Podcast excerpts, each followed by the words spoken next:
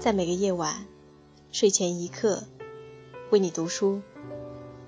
你好，这里是蓝先生的风景，我是主播是水。我在二零一五年二月十七日的清江向你问好。今晚将提前跟你说一声新年快乐。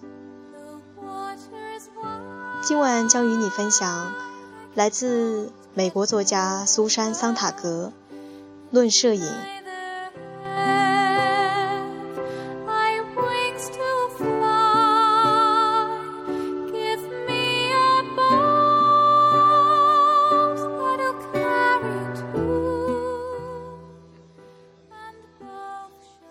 最近，摄影作为一种娱乐，已变得几乎像色情和舞蹈一样广泛。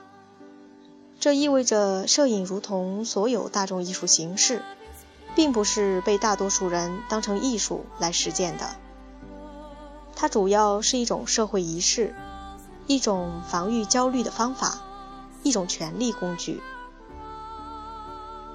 摄影最早的流行是用来纪念被视为家族成员以及其他团体的成员的个人的成就。在至少一百年来。结婚照作为结婚仪式，几乎像规定的口头表述一样必不可少。相机伴随家庭生活。据法国的一项社会学研究，大多数家庭都拥有一部相机，但有孩子的家庭拥有至少一部相机的几率，要比没有孩子的家庭高一倍。不为孩子拍照，尤其是在他们还小的时候，不为他们拍照。是父母漠不关心的一个征兆，如同不在拍摄毕业照时现身，是青春期反叛的一种姿态。通过照片，每个家庭都建立本身的肖像编年史，一套袖珍的影像配件，作为家庭联系的见证。只要照片被拍下来并被珍视，所拍是何种活动并不重要。摄影成为家庭生活的一种仪式之时，也正是欧洲和美洲工业化国家的家庭制度开始动大手术之际。随着核心家庭这一幽闭恐惧症的单元从规模大得多的家族凝聚体分裂出来，摄影不离不弃，回忆并象征性地维系家庭生活那岌岌可危的延续性。和逐渐消失的近亲远房照片，这些幽影般的痕迹，象征性的提供了散离的亲人的存在。一个家庭的相册，一般来说都是关于那个大家族的，而且那个大家族仅剩的，往往也就是这么一本相册。由于照片使人们假想拥有一个并非真实的过去。因此，照片也帮助人们拥有他们在其中感到不安的空间。是以，摄影与一种最典型的现代活动——旅游并肩发展。历史上第一次，大批人定期走出他们住惯了的环境去做短期旅行。做玩乐旅行而不带相机，似乎是一桩极不自然的事儿。照片可提供无可辩驳的证据，证明人们有去旅行，计划有实施，也玩得开心。照片记录了在家人、朋友、邻居的视野以外的消费顺序。尽管相机能把各种各样的经验真实化，但是人们对相机的依赖并没有随着旅行经验的增加而减少。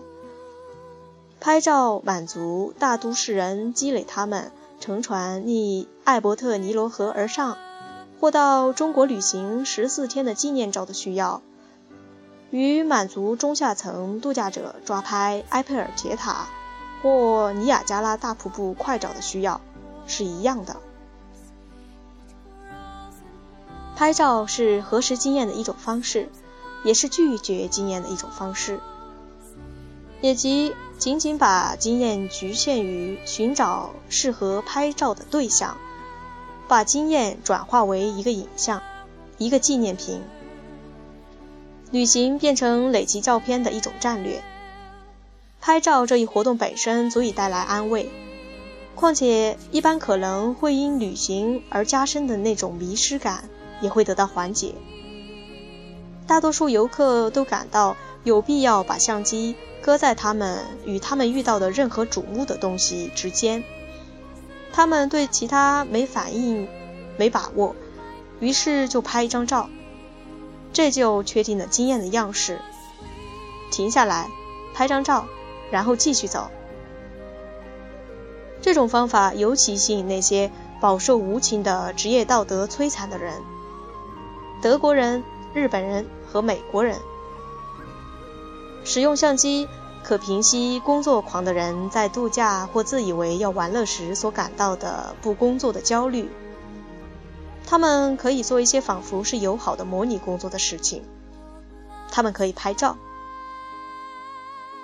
被剥夺了过去的人似乎是最热情的拍照者，不管是在国内还是到国外。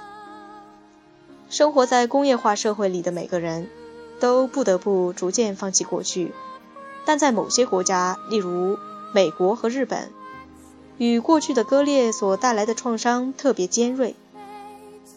二十世纪五六十年代，富裕而庸俗的美国粗鲁游客的语言，在二十世纪七十年代初期，已被具有群体意识的日本游客的神秘性取代。